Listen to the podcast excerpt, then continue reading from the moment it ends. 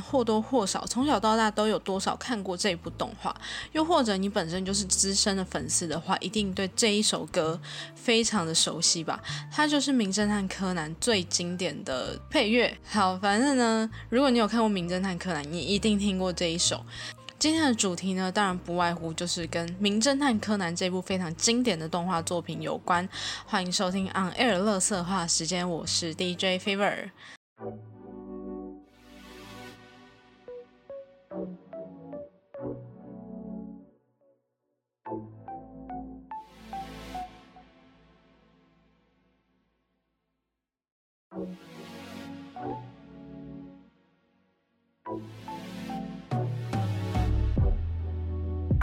好好几个礼拜没有这样录音了，其实中间一直有想要录啊，只是因为有点忙的关系，所以就一直拖到现在。今天是四月十七号，同时昨天也就是四月十六号是《名侦探柯南》的第二十四部剧场版《绯色的弹丸》正式上映的日子，而这一次呢，台湾跟日本是同步上映，所以呢，我们原本。以前都只能在暑假的时候才能等到《名侦探柯南》的剧场版，但这一次我们可以提前等到四月，也就是昨天四月十六号的时候，就跟日本同步观看到这一部新的剧场版。而这部剧场版呢，也去年也因为疫情的关系延后上映了，所以我觉得很多的柯南迷应该都跟我一样等了非常久吧。虽然这之间有上映过两部，一部是《红之校外旅行》，另外一部是《绯色的不在场证明》，不过这两。部呢，其实对我来说都有点有点骗钱，因为它都算是动画作品的部分，所以放到电影院的话，我会觉得说我没有必要特别去看。也就是说呢，这一次是我时隔将近两年再度踏进电影院里面看《名侦探柯南》，让我真的是非常非常之激动。就是我今天刚看完了《名侦探柯南》的这个绯色的弹丸，然后我真的有一种。天呐！我在看《名侦探柯南》，感觉就是他本来应该是每年都要做的事情，但去年就因为疫情的关系中断了一次。然后终于让我等到的时候，再一次踏进影厅，我真的觉得很感动。甚至在听到听到这次的主题曲，也就是东京事变所演唱的《永远的不在场证明》的时候，我整个就是。真的都觉得我要哭出来了，因为我觉得我终于等到了。因为这首歌我本身就非常喜欢，在它刚出的时候，然后呢，甚至我当时其实有想要买这一张单曲，其实我一直没买到现在，它还在我的购物车里面。然后我就每次听这首歌的时候，我就一直在想说，不知道到时候在电影院里面听到是什么感觉。结果，结果就延后了。然后我那时候，我记得我看到就是。就是去年的时候，我看到说没有，就是那一年没有柯南电影的时候，我整个就是难过到爆。然后它终于上映，就是我今天终于进去看，然后终于在影厅里面听到那个永远的不在场证明的时候，我整个就是感动到不行，那种感觉真的是非常激动，而且。呃，如果有在看柯南剧场版的话，就会知道说每一部剧场版结束呢，都会有一个小彩蛋，然后这个彩蛋都是在预告下一部剧场版的内容。然后这一次的，就是下一部的那个彩蛋，我真的觉得。非常的期待，应该网络上都有很多流传。好，我就稍微讲一下。反正明年的主题呢是跟警察有关，然后我觉得应该会有安室透，所以我很期待，因为我非常喜欢安室透这个角色。那今天要来讲的是柯南什么呢？既然这部电影刚上，我当然不可能在这边爆雷或是聊我的心得，所以呢，我就是要来整理《名侦探柯南》剧场版当中的，应该选了五部吧，五部我个人私心最爱的。当然不包含这一次绯色的弹丸，因为才刚看完。但这个名单是我在它上映之前就做好了，所以呢，这个就先不列入这个比较当中。那我这次准备了这这么多二十多部柯南剧场版里面，我选了五部是我个人最爱的 Top Five，然后再来呢，我也精选了大概五个还是六个吧。就是我认为《名侦探柯南》的剧场版当中非常扯的一些剧情，应该很多人看剧场版看到后面就会知道，说其实柯南的剧场版就是，呃，如果说动画是推理，以推理为主好了，那剧场版的话它就是动作片，所以呢会有非常多非常多神扯的剧情，然后我今天也会一一的来分享我个人觉得非常扯的部分。然后，反正我还是推荐说柯南迷，反正我觉得柯南迷应该是一定会去看的。那如果你本身，呃感兴趣的话，其实也可以去看一下《名侦探柯南》，因为《名侦探柯南》其实一直以来在台湾的上映时间都蛮长的，所以是真的可以去看一下。真的超赞的，我真的觉得这一次剧场版超好看。虽然说也脱不了就是玩命关头啊，但是就是真的很好看，真的会让我因为。老实说，上一部的《干性之犬》，我个人没有到非常喜欢，所以看完我也就觉得哦，看完了。那当时《零的执行人》呢，我是有再去看到二三刷的。然后这一次看完，就是应该说绯色的弹丸刚出来那个预告的时候，我就其实兴趣不大，我觉得好像还好的感觉。但我看完正片之后，我就觉得我超想再去二刷甚至三刷的，真的太好看了。甚至我在上礼拜。就是喜满客影城呢，他们有推出柯南的套票，是他们的会员卡，就是喜满客的会员卡，然后会有餐点，就是呃饮料爆米花，还有就是那个哦，当然还有电影票，然后还有就是柯南的徽章，大家应该很多柯南迷上映第一天就一定要去抢那个徽章，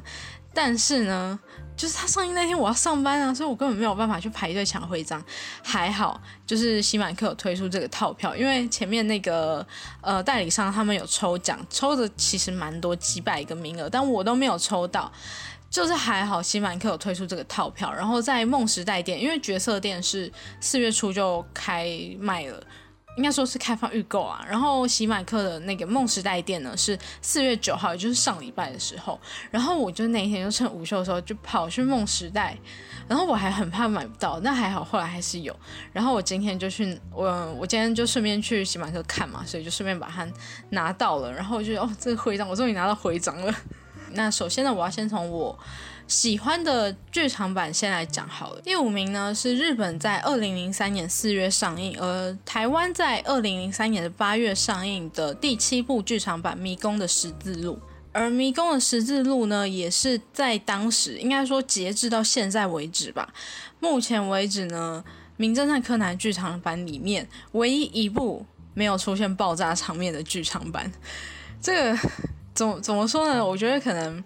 不除了动作片以外，爆炸可能也变成了柯南剧场版标配，但就会觉得有点扯，就觉得说哪有那么多炸弹可以爆炸？但《迷宫十字路》是目前应该算是目前唯一，但不管怎么说，反正它就是第一部没有那个爆炸场面的剧场版。那这个故事呢，是以京都为背景，然后是。发生在一个盗贼集团袁世营的一个算是杀人事件吧，因为它同时发生在东京、大阪还有京都，所以呢，就经过三个警呃三个城市的警方联合调查之后呢，然后发现说里面都是跟一个盗贼集团叫袁世营的成员有关。那他们每个人都有一些代号，就是以那个易经身边的人物来做命名。那同时呢，毛利小五郎他也接受了京都某个寺院的邀请，因为。呃，那间寺院呢，他们多年前就有发生这个佛像盗窃的事件，那至今都没有下落，所以呢，他们就请毛利小五郎，希望可以看看有没有一些线索。那他们就找到一张有不同图案的图画，然后给毛利小五郎，就是想要让他看能不能寻找到。那因为这个就有发生杀人案件嘛，所以呢，当然就引起了在大阪的服部平次的这个。兴趣，他他就前呃，他就前往了京都来做调查，然后也遇到刚好去到京都的柯南，然后所以他们当然就一起调查。那这两个案件呢，就是。袁世颖的这个盗贼事件跟这个佛像盗窃事件原来是有共通点的，所以呢，他们就开始就是算是一起调查这个案件。那在调查期间呢，也有发生其他的事情，比如说有杀人啊，或者是腹部因为这样而受伤。那荷叶呢，他因为有找到一些呃相关的证据，结果呢，就反而被那个。呃，袭击服部的人发现，然后就被挟持。那这一部呢，主要当然主角就是服部平次跟荷叶嘛。其实还有讲到说，他们多年前就是服部平次他的初恋的故事，然后。我觉得这个这一部还有一个特色，就是它有一首京都的鹿鸣歌，然后我记得好像是真的有这一首歌，我个人觉得觉得蛮好听的。就是在看那部剧场版的时候，你就会对这首歌非常的有印象。然后它都是用京都的鹿去命名的，所以在最后其实很多地方，不管是在找佛像啊，还是呃他们遇害的时候要找到那把什么呃刀子吧，我有点忘记，反正应该是找一把刀，然后也是靠着京都的鹿鸣这首歌来去做寻找的。然后我就觉得，哎，这首。真的很有记忆点。然后呢，在当中也有发生就是柯南变回新一的事情，不过很快他就变回来了。当然就是拜小爱所赐，让他变回新一，不过很快就变回来了。然后呢，他有跟小兰相遇，虽然说小兰一直以为是梦，不过后来才发现说不是。基本上我会很喜欢的原因呢，就是因为我很喜欢它的一些场景，在京都嘛，我个人蛮喜欢京都的。我高中的时候有曾经学过一段时间的日文，然后在当时呢，老师就问我说：“诶，如果让你去日本的时候，你最想要去的地方是哪里？”那我我就说京都。他也蛮讶异的，居然不是他觉得可能觉得我会讲东京之类，但我却讲了京都，然后他就觉得说这个感觉像是那种老人才会去的行程，但我就觉得京都很漂亮，我很喜欢那种就是充满历史感的地方，而且我记得应该就是京都吧，京都它的算是它的一些街景啊，那个算是怎么讲？我不知道一时之间不知道该怎么形容，反正呢，就是在京都的一些店家，甚呃像是麦当劳好了，它的比如说我们麦当劳招牌，它都会写英文的麦当劳嘛，但是呢，它进到了京都，它就要用日文的拼音，就是可能觉得说不能破坏这样子的街景，日这样子，呃，我不知道该怎么想，反正就是觉得说。呃，如果有外来的东西进来的话，会破坏这样的街景，所以它就要有一种入境随俗的感觉吧。然后就让我非常喜欢京都。那在看这一，呃，我后来又在重看这一部的时候呢，我还在网络上找到有布洛克他们做了一系列就是京都的那个旅游的踩点，然后就是完全就是照《名侦探柯南》当中的这些景点下去做踩点，然后我就觉得我超想去的。就马上列入我人生的愿望清单之一，因为我到现在还没有出过国。我就觉得说，如果我有一天我可以出国，然后我可以去日本玩的话，甚至我可以去京都，我一定要去，就是《名侦探柯南》这个迷宫十字路里面的一些场景。好，所以这就是我对迷宫十字路印象非常深刻，然后也非常喜欢的地方。第四名的话呢，是二零一六年日本在二零一六年四月，而台湾在。同年的七月底上映的第二十部《名侦探柯南》剧场版，叫做《纯黑的噩梦》。那这部作品呢，它是在二零一六年，就是日本是在二零一六年四月上的嘛。然后它在当年的五月五号，就以四十六亿日元的票房，直接超越了这个《夜火》的向日葵，然后创下当时的新高。那在这一部作品呢，这部作品它主要是以黑暗组织的故事为主的，所以其实就是跟主线剧情有关啦。然后呢，它也是在柯南的众多的剧场版当中第三次以黑暗组织为主题。那第一部的话是往天国。倒数计时，第二部则是漆黑的追击者。然后电影中当然也有，就是电影里呃算是剧场版限定的黑暗组织的成员叫做库拉索，那他也是这一部作品的主角。然后呢，这一部作品还有一个特色，就是在比较后期才出现的角色，像是安室透、还有水无怜奈跟黑暗组织的那个朗姆，他们都是就是在剧场版的初登场。然后甚至呢。呃，这个库拉索还是有非常就是在日本非常知名的演员天海佑希来做声优的。其实，呃，我记得柯南的剧场版，或者是说很多动漫的一些剧场版，他们很常会找日本的演员，就是那种很知名的演员来当声优。我记得。好像是《零的自信》还是哪一部？应该也是有，我再我再去找找看好了。哦，这一部也是赤井秀一的，算是在剧场版正式登场。虽然说之前的异次元的狙击手他也有出现，不过他主要是以充实卯的身份登场。那如果大家有看这一次的绯色弹丸的话，这次的主角也是赤井秀一。其实要说他是主角有点奇怪，因为。呃，他的戏份也真的没有说到非常的多。我认真来讲的话，我觉得反而是梁真纯的剧情还多一点。但这次的主轴却是赤井秀一，不过算是呃关键的部分还是靠他啦。所以我觉得就是要说主角是赤井秀一，其实也还算 OK。但其实我觉得主要应该是赤井以赤井秀一为主的，就是他们一家人，像是世良真纯、羽田秀吉，还有他们的母亲。好，那再回到纯黑的噩梦的部分，那么。同时，《纯黑的噩梦》呢，也是在呃《名侦探柯南》的剧场版当中首部四 D 化的作品。不过，它是在《零的执行人》上映之前才上映的。然后，《零的执行人》呢，也有做四 D 的那个呈现。其实，我觉得这两部都真的都非常适合做四 D，因为他们都是玩命关头的部分。然后，其实我觉得《绯色的弹丸》也很适合当四 D。那这一部电影呢，就是《纯黑的噩梦》，他在讲就是某一个某一天晚上，然后日本警察内部就遭到间谍入侵，那他想要窃取的就是一些像是 FBI、CIA，然后什么呃 MI 六啊，然后反正各种的那种，还有公安警察机密资料，但是呢。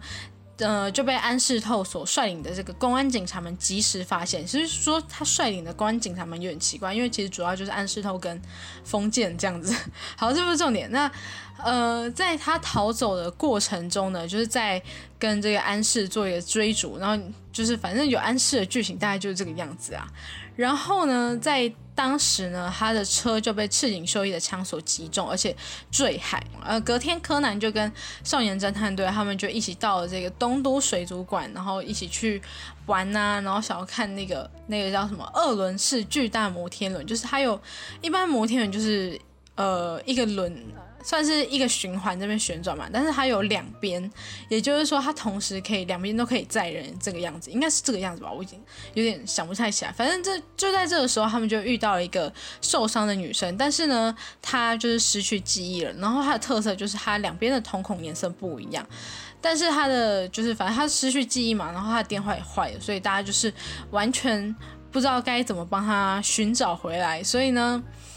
呃，柯南呃，少年侦探队呢就带着这个女生，然后就想说帮她找回记忆，然后就跟她一起行动。那在这之间呢，黑暗组织他们就是也不停的在寻找各个地方的一些间谍，比如说呃，像是德国、加拿大、英国的一些就是卧底在黑黑暗组织里面的人，然后接连的将他们杀害，甚至他们也抓了安室透还有水无怜奈，不过他们后来就是趁机就逃走了。那在这个过程当中呢，这个黑衣组织这个所谓库拉索，他当然就是恢复了记忆。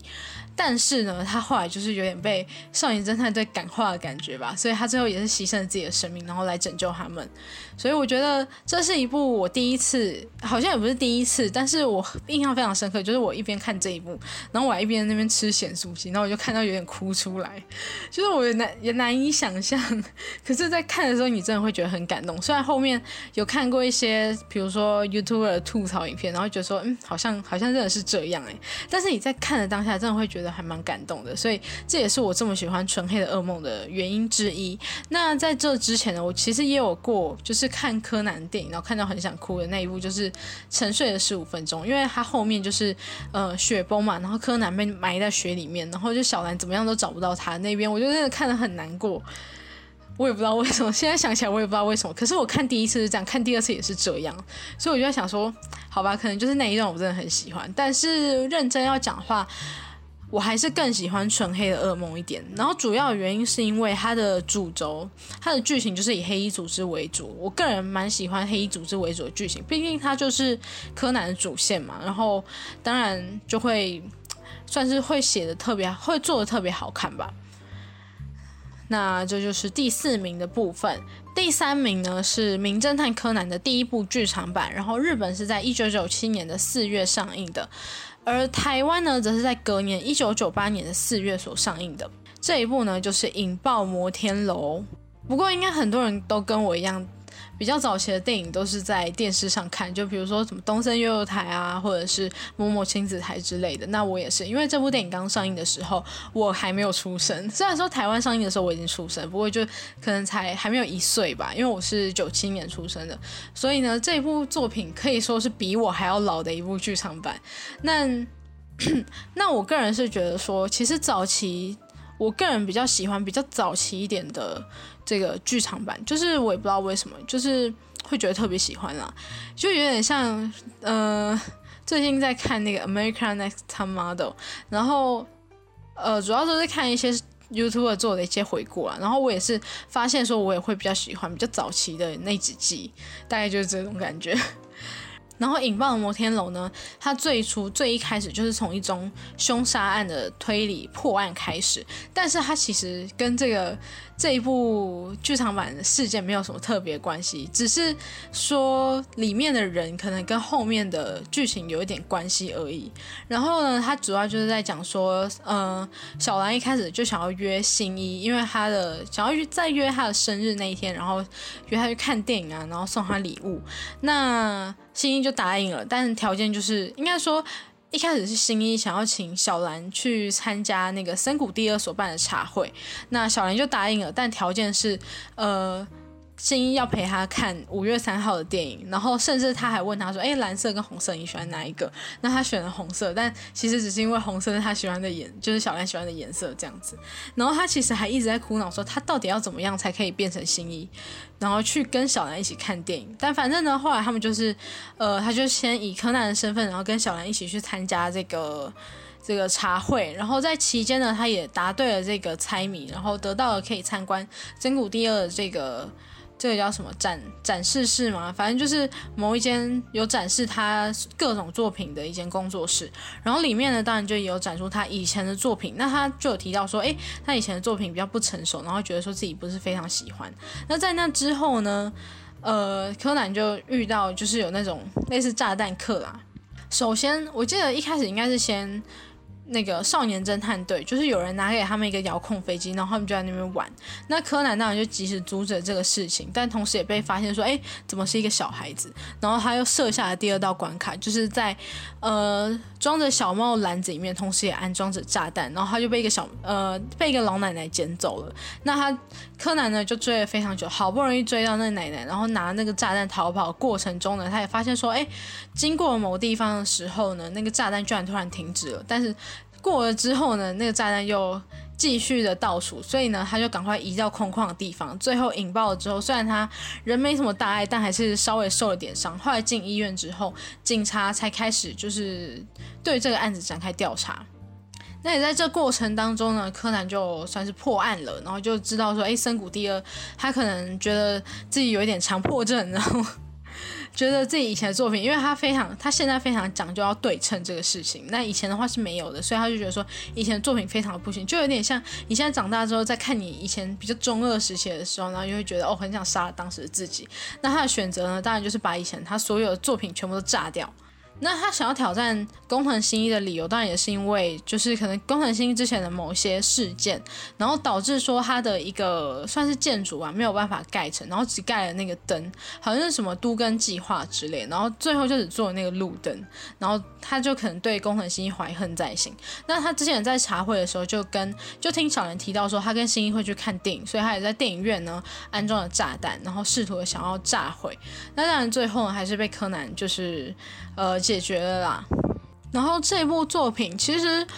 认真说，我说不上来我为什么喜欢。但是如果认真要讲话，我就是很喜欢，就是一种我没有办法特别去形容说它哪一点让我很喜欢。可是如果要讲到我喜欢看的剧场版，或者我印象深刻的剧场版，我觉得《引爆摩天楼》绝对会是其中之一，所以它才会放在第三名的位置。再来第二名呢，是二零一八年。日本在二零一八年四月，而台湾则是在同年的七月所上映的这一部《零的执行人》，然后是名侦探柯南的第二十二部作品。那这一部作品它的特色就是以那种互联网或是呃互联网的恐攻为题材，然后主角是安室透，那也是继《纯黑的噩梦》之后，安室透第二次又在。剧场版当中登场，而且是主要的人物。那也是在《纯黑的噩梦》之后呢，第二次做四 D 化的上映。这一部作品呢，也是刷新了这柯南的这个历史记录。他我记得它有超过九十亿的票房，所以算是蛮厉害的。然后这部作品吧，我记得我当时。我看了第一次之后，我又看了第二次，然后等它出四 D 的时候，我又去看了第三次。也就是说，这部作品我在电影院三刷过。我自己现在回想起来，我也觉得很不可思议。但是真的，我真的蛮喜欢这一部的。然后他主要就在讲说，他，在即将要举行这个东京高峰会之前呢，在这个叫海之边缘的地方发生了爆炸事件。那当时在场的公安警察就发生了伤亡，而且在现场居然找到了毛利小王的指纹。所以呢，他也就被当做嫌疑人抓起来嘛。那这个点，呃，这个点当然会引起就是柯南的调查。那同时呢，他有在现场发现安室透的身影。所以不管他怎么追问安室透呢，安室透都完全不做回复，甚至只有说我有东西非得拼命守护不可，就只有这样子的答复，然后完全不给他任何线索。所以呢，就让他对公安警察行为非常的不能理解。那再后来呢，他就发现到这个 IOT 恐攻的事件，已破了这个案件，然后也洗刷了这个毛利小五郎的罪名，然后也就让他被释放。那你以为就是这个案件终于要结束的时候呢？结果没有，就是在当时呢，犯人就利用这个探测器，怎么说卫星嘛，人呃小行星叫做天鹅号，然后想要撞上警视厅，因为他可能就。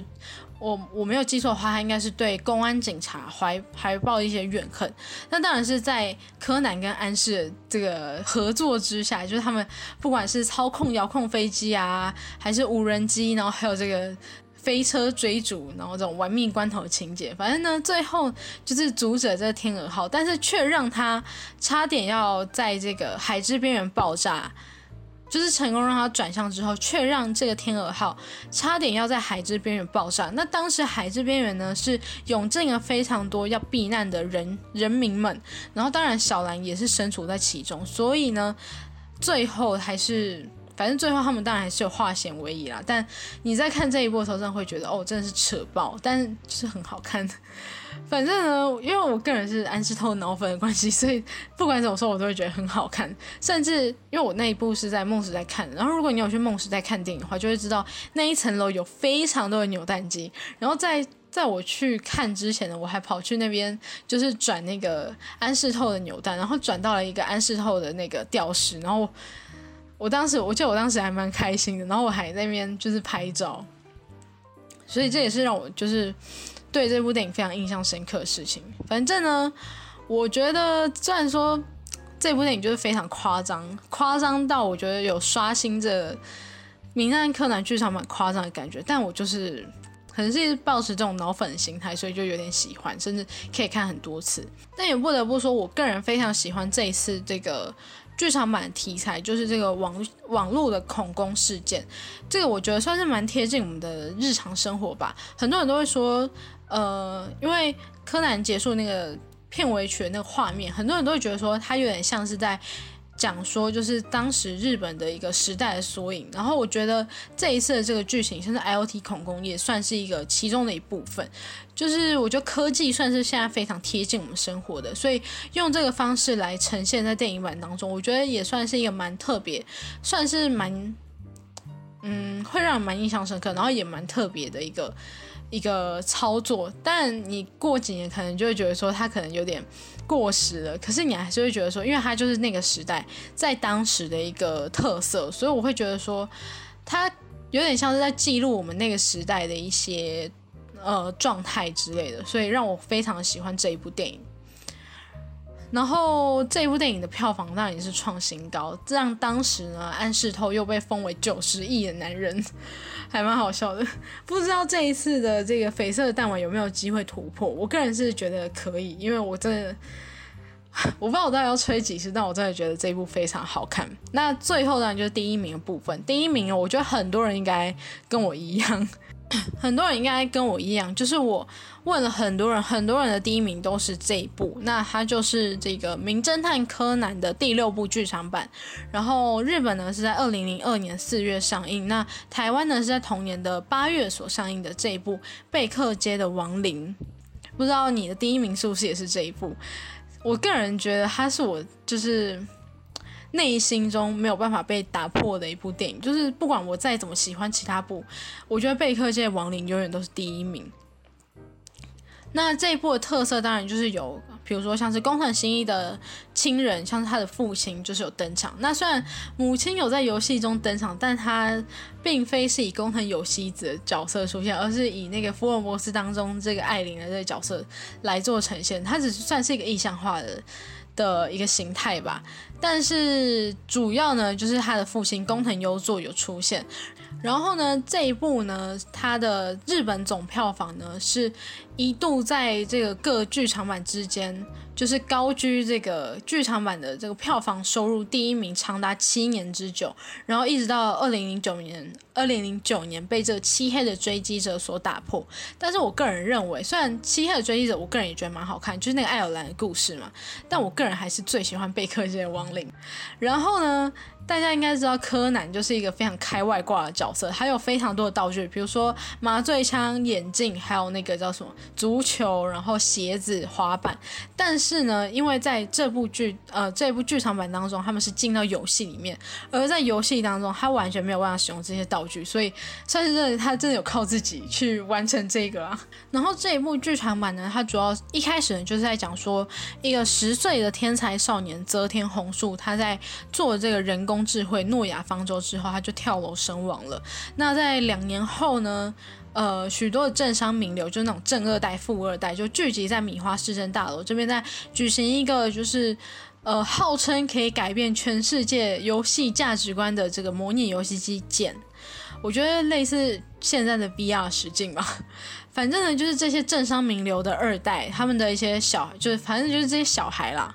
他们呢，全部都受邀参加。那你可以透过这场游戏来进到虚拟世界当中，然后可以体验到说这种，呃，在游戏就是虚拟实境的这种感觉。反正就是大概就是你戴 VR 眼镜就这个样子嘛。但是我觉得可能又比 VR 再更先进一点。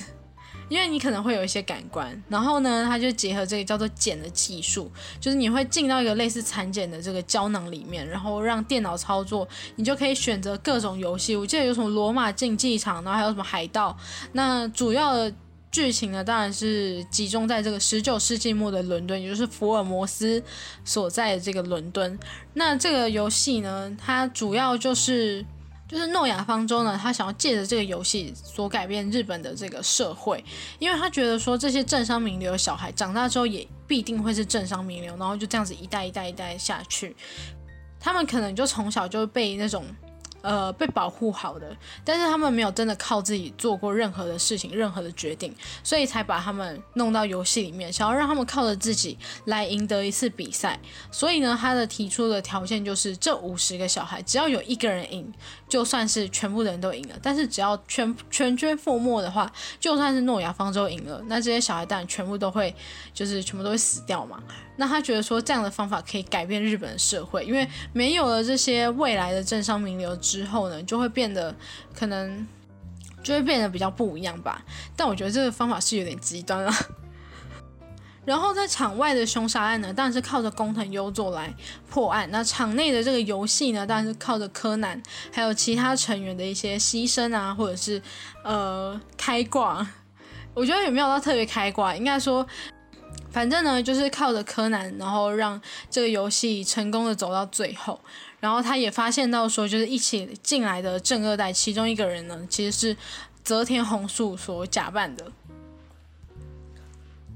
那这让我非常喜欢这一部，除了它的场景，也就是伦敦贝克街，我个人非常喜欢之外呢，还有一个点就是它的故事内容让我非常喜欢。虽然说我觉得这个靠着游戏然后想要改变社会这个方法是有点极端，但是呢，它最终想要。呃，传递的，我觉得应该就是在表示说，这些小孩他们第一次没有父母的协助，没有靠任何的关系，然后第一次靠着自己赢得这场游戏。虽然说可能他们到最后失败了，但他们一定也有所改变。比如说一开始跟元太他们杠上的那些屁孩，一开始就觉得有点自视甚高，然后就一副说：“哦，我爸就是。”比如说什么我爸连战哦不是我爸是谁谁谁我爷爷是谁谁谁，然后就觉得说自己就可以立足于顶点，但是在里面呢这些身份这些什么完全都是行不通，大家都是一视完全平等的一群人，然后呢在这之中呢他们也学会到说，比如说像牺牲自己去保护别人啊，然后各种的，所以呢你就可以从这个游戏来让他们获得成长跟改变，我觉得这才是真正诺亚方舟所谓的改变日本社会的这个。呃，比起杀人，就是我觉得他的目的比起杀人，借由这个方式来破关，才是真正诺亚方舟想要改变这个社会的目的。所以我个人是觉得非常好的，但主要可能也是因为红树这个人的关系，因为没有记错的话，红树他因为身体不好，然后从以前都只能在。可能没有办法上体育课，都只能在旁边看。可是他的头脑同时也很好，就是非常的聪明，智商非常高，所以他可能就会在旁边可能用电脑之类的。但可能在日本这个方式就是会被别人就是比如说被一些长辈啊有点呃投以一些不太友好的眼光，所以呢就觉得说日本的教育让他非常的喘不过气，才因而到美国去生活。所以可能也是这个原因才会让他想要改变日本吧。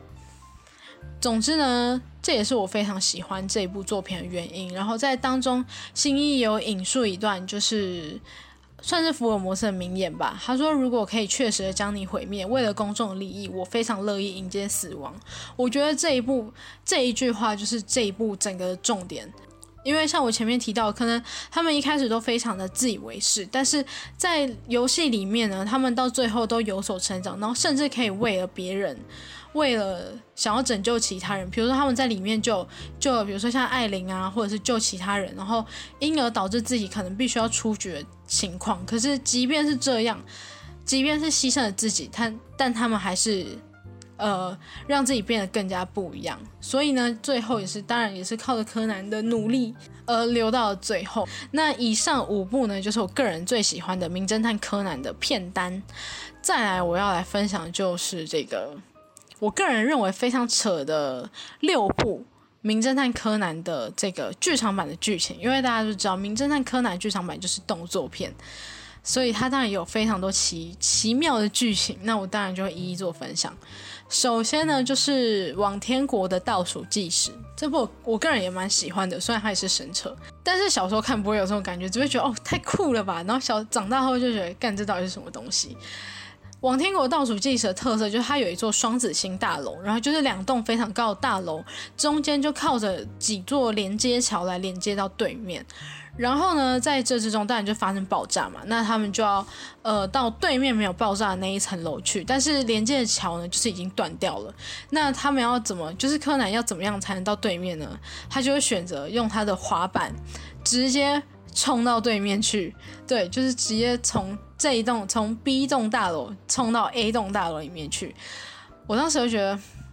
对博，我觉得博士很厉害，他可以发明一个这么强大的滑板，可是他三不五时都会坏掉，就在紧要关头的时候，他三不五时就会坏掉，我就觉得说博士的这个能力真的是上限很高，下限也很低耶。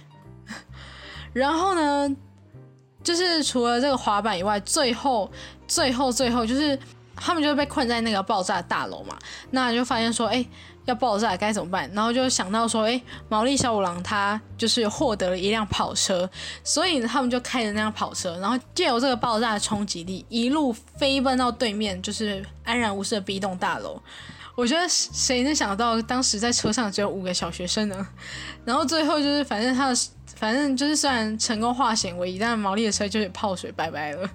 然后我就觉得很好笑，就是当时就只记得这个部分，可是你就会觉得长大看就觉得干这到底什么扯爆的剧情。再来就是银翼的骑术师，银翼的骑术师呢，前面我觉得都还很正常，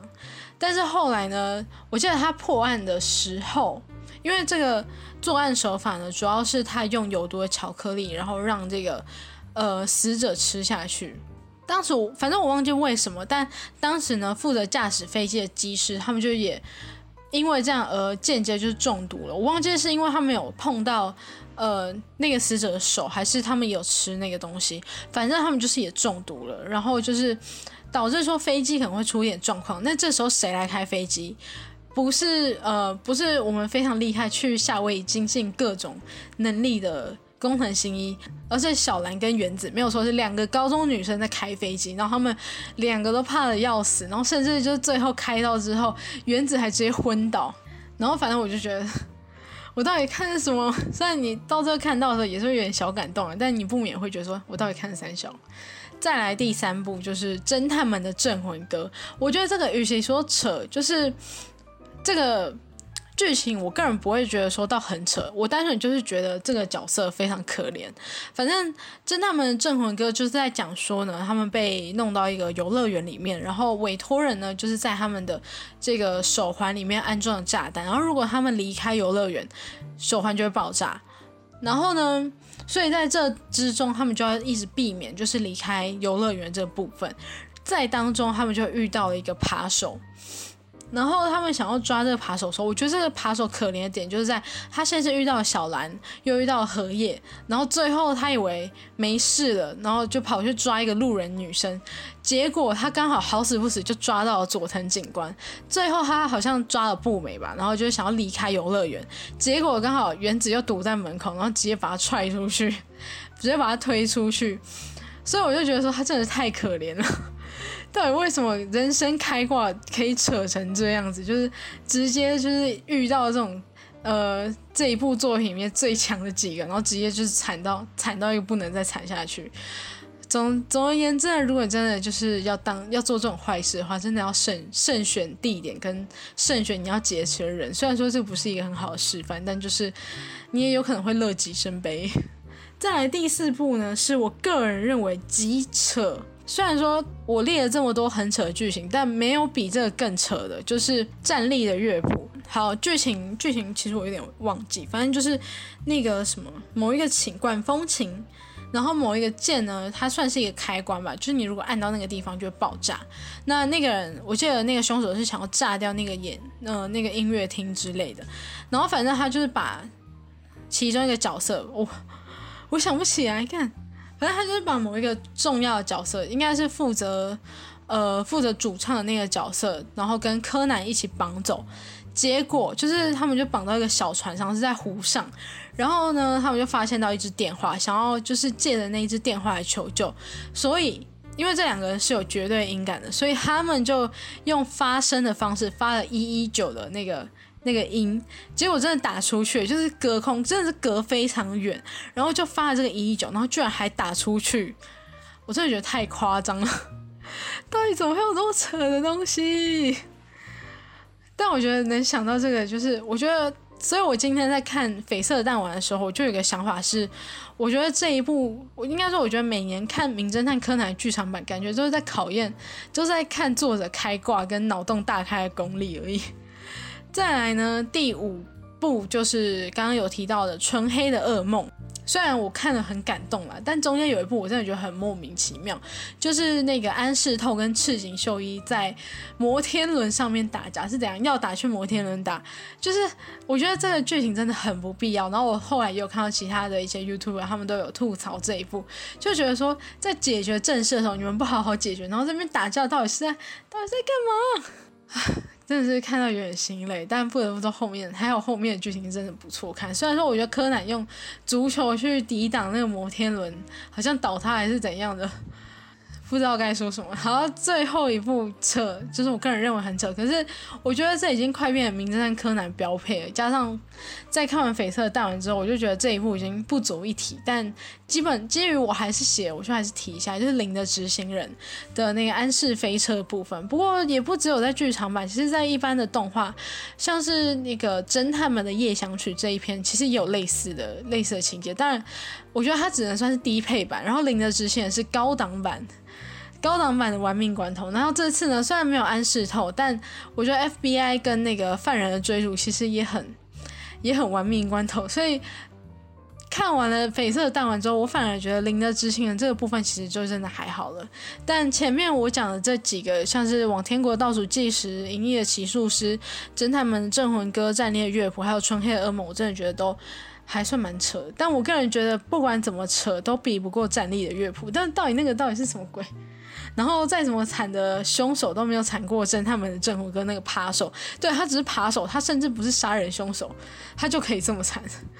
好，不知道你最喜欢的名侦探柯南剧场版，跟你觉得有什么扯的剧情是哪些呢？我觉得都可以留言分享一下。然后就还是